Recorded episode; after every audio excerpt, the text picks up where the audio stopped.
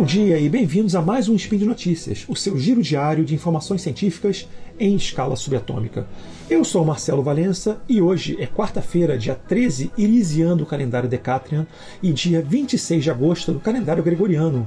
Vamos falar hoje sobre os eventos históricos, suas causas e causalidades. No programa de hoje eu queria discutir com vocês três pontos, três questões. A primeira é o que tem as causas a ver com os eventos. A segunda é podemos explicar um evento importante apenas a partir de uma das causas ou a partir de uma motivação? E o meu terceiro ponto seria que tipo de causas nós podemos discutir. Speed Notícias.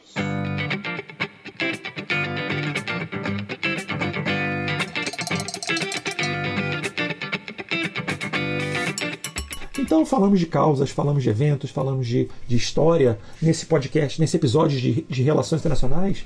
Eu queria perguntar, fazer uma pergunta e deixar essa bola quicando para nós respondermos ao longo do episódio, que é é possível explicar um grande evento histórico a partir de uma única causa?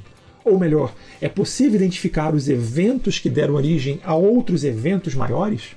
Essa pergunta ela tem motivado muitos historiadores, muitos analistas políticos, muitos teóricos a, a refletir qual, como que nós podemos pensar ou como que nós podemos explicar essa, esses eventos de grande magnitude que acontecem no nosso mundo e como que esses eventos eles podem a partir dessa explicação, essas causas, eles podem ser prevenidos ou eles podem ser estimulados a acontecer novamente. Por isso, quando nós perguntamos o que tem as causas a ver com os eventos, eles são os fatores que nós achamos, nós, nós identificamos como razões para eles terem acontecido. E podemos explicar um evento importante, um evento de grande complexidade, apenas a partir de uma causa? Bem, gente, é difícil, porque buscar apenas uma causa para explicar esses eventos, sei lá, o 11 de setembro, a Primeira Guerra Mundial, a assinatura de um acordo, buscar apenas uma, uma causa para isso é uma tarefa infrutífera, porque depende de que lado do, do evento você, você vai olhar, como a questão você vai levantar, qual é a tua perspectiva sobre aquilo. E mais por outro lado, se esses eventos têm diversas explicações, diversos motivos, diversas causas a gente tem que tomar diferentes medidas para que nós possamos compreendê-los melhor, ou para que nós possamos analisar melhor esses eventos. E no final das contas, se nós temos que pensar em causas desses eventos, será que nós podemos buscar causas para uma guerra e, portanto, a motivação para buscar a paz? Sinto dizer aqui para vocês que a paz mundial, nesses termos, vai ser algo inviável. Por quê? Porque é difícil a gente simplificar a natureza humana, os eventos históricos, a série de, de fenômenos que se interlaçam para dar origem aos eventos. E eu vou tentar explicar um pouquinho para vocês por isso. Por que isso? Então, vamos lá, vamos tentar compreender o porquê disso, ou como está acontecendo. É, certa forma, certos eventos que aconteçam, a gente consegue apontar certos elementos de relação causal. Isto é, A aconteceu porque houve B. Mas muitas vezes não podemos, ou quase todas as vezes, não podemos afirmar com precisão que A levou a B. Por quê? Porque eu posso apontar para vocês, por exemplo, que uma, uma explicação bastante recorrente dos livros de história que nós vemos na escola é de que a Primeira Guerra Mundial aconteceu com o assassinato do arquiduque Francisco Ferdinando. Então eu posso dizer que a guerra começou porque mataram o arquiduque. Mas será que foi isso mesmo? Será que eu posso dizer com precisão que a guerra começou por causa desse assassinato? Olha, quando nós lidamos com os historiadores, eles preferem estudar as origens do evento mais do que as causas. E de certa forma, isso se confunde, mas não, mas não limita uma certa tentativa de explicar esses eventos. De qualquer modo, estudos de casos específicos favorecem o entendimento de que esses eventos são fenômenos únicos e que devem ser entendidos como tal dentro de determinado contexto. Então, quando eu quero analisar, quando eu quero estudar um evento complexo, o 11 de setembro, a assinatura de um acordo, a eleição de um líder, eu tenho que passar, eu tenho que considerar que são fenômenos únicos e eu tenho que considerar que o estudo do particular desse evento em específico, ele ruma para um plano mais geral e vai apontar padrões de comportamento, resposta a estímulos e similaridades, o que pode aproximar certos eventos de outros, ou pode fazer, ou pode criar uma falsa similaridade entre eventos diferentes. Mas, de todo modo, como que a gente pode é, compreender as explicações que não são, dadas, são dadas por livros, romances, é, historiadores? Como que eu posso pensar nisso aí? Primeiro de tudo, eu poderia listar para vocês um tipo de causa explicativa que eu vou chamar para vocês de causas imediatas. O que são causas imediatas? Causas imediatas são eventos que servem como gatilho para que alguma coisa aconteça. Como, por exemplo, o, o exemplo, a questão da Primeira Guerra Mundial. O assassinato de Francisco Ferdinando foi uma causa imediata da Primeira Guerra Mundial. Você pode apontar, você percebe essa relação de causalidade. Mas, gente, naquele momento, naquele ponto histórico do mundo e até algumas décadas antes, não era anormal matar líderes, não era anormal o assassinato de grandes lideranças políticas. Mas nem todos essas, esses assassinatos, essas mortes, esses, enfim, esses gatilhos, essas causas imediatas levavam a um conflito. Significa então que existe um outro conjunto de causas, o que vou chamar de causas estruturais que são condições que existem no sistema internacional que levariam os estados a entrar em guerra.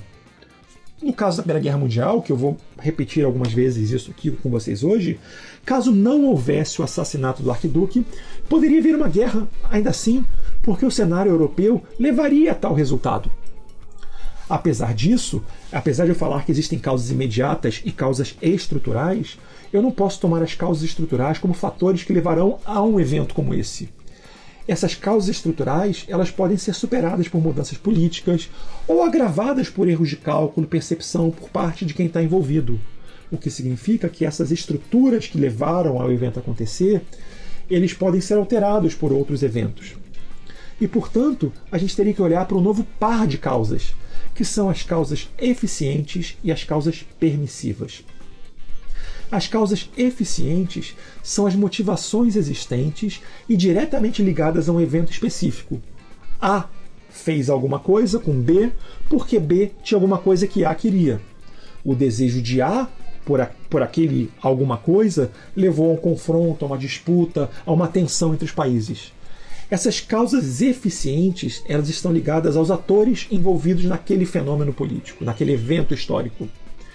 E as causas permissivas são elementos que estão presentes no cenário internacional, que apesar de não promoverem ativamente a guerra, permitem que esse evento aconteça. Como, por exemplo, nós falamos que o sistema internacional é anárquico.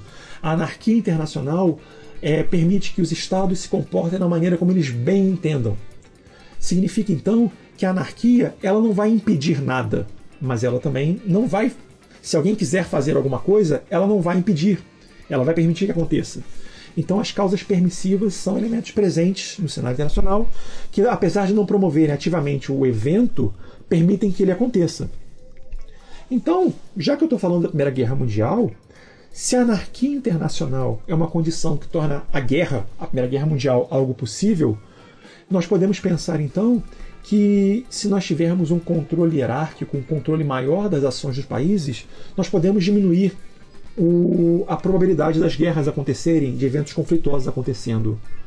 Mas, apesar de um mundo anárquico, um mundo ser anárquico, não ser o melhor dos cenários, ele se adequa de uma forma mais compatível com as necessidades dos estados. E por isso, falar de causas eficientes e causas permissivas, ela se torna um fator bastante é, é interessante para perceber não apenas as condições sistêmicas, mas também as particularidades dos atores. Existe um outro par de causas chamado causas necessárias e causas suficientes. As causas necessárias elas devem estar presentes para que o evento aconteça. Na sua ausência, esse evento não aconteceria. Por exemplo, a Primeira Guerra Mundial. Nós temos que ter armas para que a guerra aconteça. Na ausência de armas, não há guerras. Concordam comigo? Então, armas são causas necessárias para a guerra, ou são elementos necessários para que a Primeira Guerra aconteça. Por outro lado, causas suficientes, elas apontam que se essas causas, se essas motivações estiverem presentes, o evento vai acontecer. Sozinha, essas causas, essas motivações podem não justificar a existência desse evento. Mas caso esse evento aconteça de fato, a causa suficiente pode ou não estar presente. Vejam bem, gente, parece que eu falo uma coisa complicadíssima, mas é muito simples. Causas suficientes, elas podem ou não estar presentes. Se elas estiverem presentes, com certeza o evento acontece. Então eu posso imaginar, por exemplo, que o ódio entre os países, uma xenofobia, ela garante a ocorrência de uma Primeira Guerra Mundial, de conflitos. Mas eu não vou pensar nos conflitos, nas guerras, nas disputas, como sendo motivadas apenas pela xenofobia. Significa, portanto, que a xenofobia é uma causa suficiente. Se presente, garantirá a ocorrência do conflito. Sozinha, a xenofobia não pode explicar um evento conflituoso.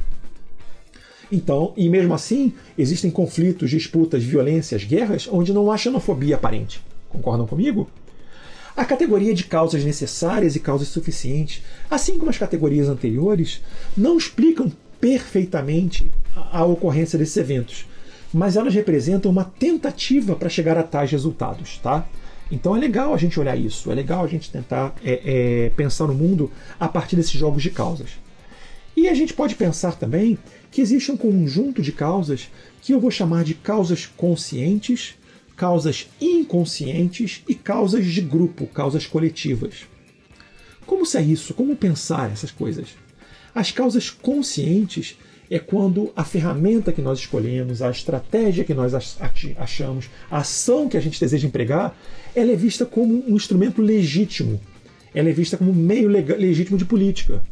No caso da Primeira Guerra Mundial e no caso do, do cenário que nós encontramos naquela época, a guerra ela é vista e aceita como um instrumento legítimo de política. E, portanto, ações militares são conscientemente empregadas para atingir objetivos do Estado. Ou seja, há uma causa consciente. Eu entendo que este é um método válido.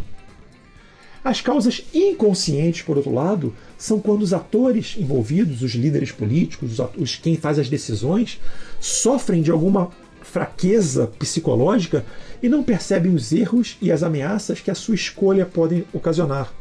Imaginem, por exemplo, um líder que decide tirar o país seu de um tratado de direitos humanos ou um tratado de proteção ao clima.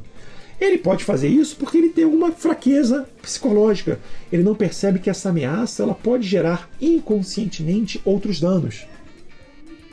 As causas de grupo, por outro lado, quando nós colocamos que nós podemos falar de identidades coletivas, ou seja, os indivíduos, quando organizados como um grupo, eles atuam de maneira violenta, justamente porque eles entendem que esse grupo permite que eles atuem anonimamente, que eles ajam de forma a, a imperceptível. Todo mundo aqui deve ter visto é, notícias de jornal falando de torcidas organizadas que causaram violência. Vocês imaginam que todos aqueles indivíduos de torcidas organizadas, eles são violentos? Eles são maldosos? Ou eles se sentiram contagiados por pertencer a um grupo e essa identidade coletiva fez com que eles tomassem decisões ou tomassem ações que eles não tomariam individualmente? Então, é, eu quis trazer um pouquinho para vocês essa explicação, ou um pouquinho uma, uma tentativa de mostrar como certos eventos históricos, ou como conjuntos históricos, ou eventos históricos podem ser analisados por diferentes tipos de causas. Eu falei com vocês, falei para vocês, as causas imediatas, que são os gatilhos, as causas estruturais que estão naquele sistema, eu falei para vocês das causas permissivas, das causas eficientes. Eu falei para vocês das causas necessárias, das causas suficientes, das causas conscientes, inconscientes e de grupo. Eu sei que essa ideia parece muito abstrata quando nós colocamos é, rapidamente num episódio curtinho desse, desse SciCast, desse Spin de Notícias, desculpa. Mas se vocês tentarem olhar o mundo a partir dessa decomposição de motivações, vocês vão ver que as explicações que a internet, os jornais, enfim, o grupo de zap do, do, do coleguinha, que eles tentam dar para a gente dos grandes eventos que estão acontecendo e dos eventos relevantes para a nossa vida, eles não são tão simples assim. Eles são muito mais complexos do que nós imaginamos, e por serem muito mais complexos, nós precisamos nos debruçar e gastar algum tempo pensando por que certa coisa aconteceu, por que certa coisa deixou de acontecer. E será que poderíamos fazer diferente? E por hoje é só, gente. É, eu queria falar para vocês que vocês podem passar no nosso, nosso link do episódio, deixar seus comentários, deixar o críticas, deixar seus elogios, deixar sua declaração de amor pro Fencas, ou deixar fotos de animais fofinhos. Gente, nesse, nessa pandemia, precisamos de animais fofinhos para alegrar nossos dias. Você também pode me seguir lá no Twitter, a melhor rede social. O meu arroba é o Marcelo Valenca, todo mundo, tudo junto. E você pode acompanhar as análises políticas, os desabafos indignados e os comentários de graça duvidosas que eu posto quase todo dia. E eu queria fechar esse episódio falando que esse podcast só é possível acontecer por conta do seu apoio no patronato do SciCash, no Patreon, no Padrim e no PicPay. Um grande abraço e até amanhã com um novo episódio do Spin de Notícias.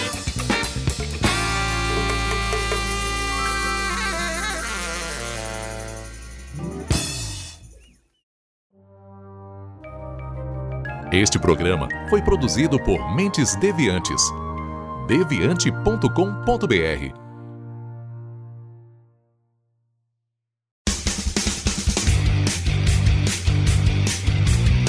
Cortes, edição de podcast.